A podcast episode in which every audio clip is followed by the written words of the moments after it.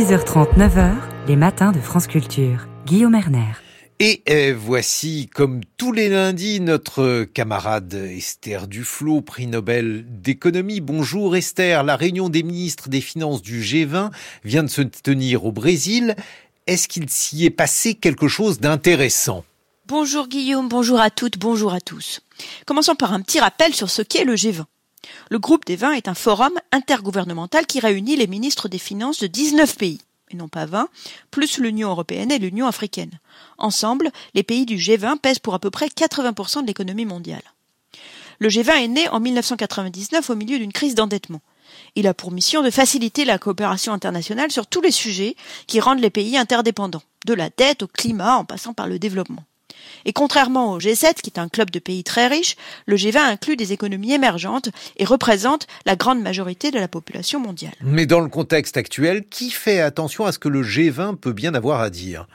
Eh bien, Guillaume, il est vrai que contrairement au FMI ou à la Banque mondiale qui ont de l'argent, ou à l'OMC qui peut sanctionner les pays qui respectent pas les accords de libre-échange, le G20 n'a aucun moyen direct de faire respecter ses décisions. Qui plus est, dans le contexte actuel entre guerre en Ukraine et conflit à Gaza, l'humeur n'est pas à l'entente cordiale et aux déclarations communes. Néanmoins, le G20 s'est progressivement établi comme un forum de discussion où certaines idées peuvent émerger avant de faire le chemin dans des instances plus décisionnaires. Les thèmes choisis sont également un bon reflet de ce qui est dans l'air du temps. Et donc, quel est le thème de cette année? La présidence du G20 tourne tous les ans en Guillaume, mais cette année, c'est le tour du Brésil. Le président Lula veut exploiter cette plateforme pour donner plus de voix aux pays pauvres. Le thème retenu est donc construire un monde juste et une planète durable. Pour le sommet du 29 février, le Brésil a invité en ouverture Gabriel Zuckman de l'École d'économie de Paris, qui a présenté la proposition faite par EUTAX, le laboratoire qu'il dirige, d'une taxation minimale de la fortune des 3000 personnes environ les plus riches du monde. Un tel impôt, même s'il ne s'élevait qu'à 2% de la richesse de ces personnes, permettrait de lever plus de 200 milliards de dollars par an. Le ministre des Finances du Brésil en a fait la mesure phare de cette édition. Bon, mais quelles sont les chances, euh, Esther Duflo, qu'une telle taxe voit un jour euh, le jour? Cela ne se fera pas immédiatement, Guillaume, c'est clair, mais c'est tout à fait possible que cela se fasse un jour. Suite à l'élection de Biden, un accord de taxation minimale des multinationales, qui était dans les tuyaux depuis longtemps, de nombreuses années, a pu être signé. Le président Biden et Bruno Le Maire sont d'ailleurs tous les deux exprimés en faveur d'un impôt sur la richesse des billionnaires.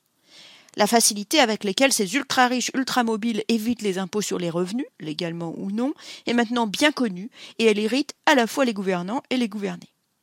Par ailleurs, réfléchir d'ores et déjà à une affectation de ces nouveaux fonds pourrait contribuer à rendre l'idée de cet impôt populaire.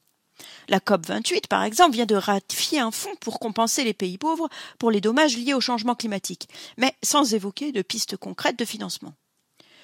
Une enquête sur 40 000 personnes dans 20 pays menée par Adrien Fabre au CNRS montre qu'il y aurait un fort soutien populaire à un impôt sur la fortune des plus riches pour lutter contre la pauvreté et le changement climatique. Une proposition concrète du G20 au sommet de juillet pour introduire cet impôt et l'affecter au fonds pertes et dommages pourrait donc créer consensus. D'après mes calculs, les pays riches doivent 500 milliards par an aux pays pauvres rien que pour compenser les pertes en vie humaine dues à nos émissions. Cela nous ferait déjà bien avancer sur cette somme. Merci beaucoup Esther Duflo pour ce biais. Il est 8 heures sur France Culture.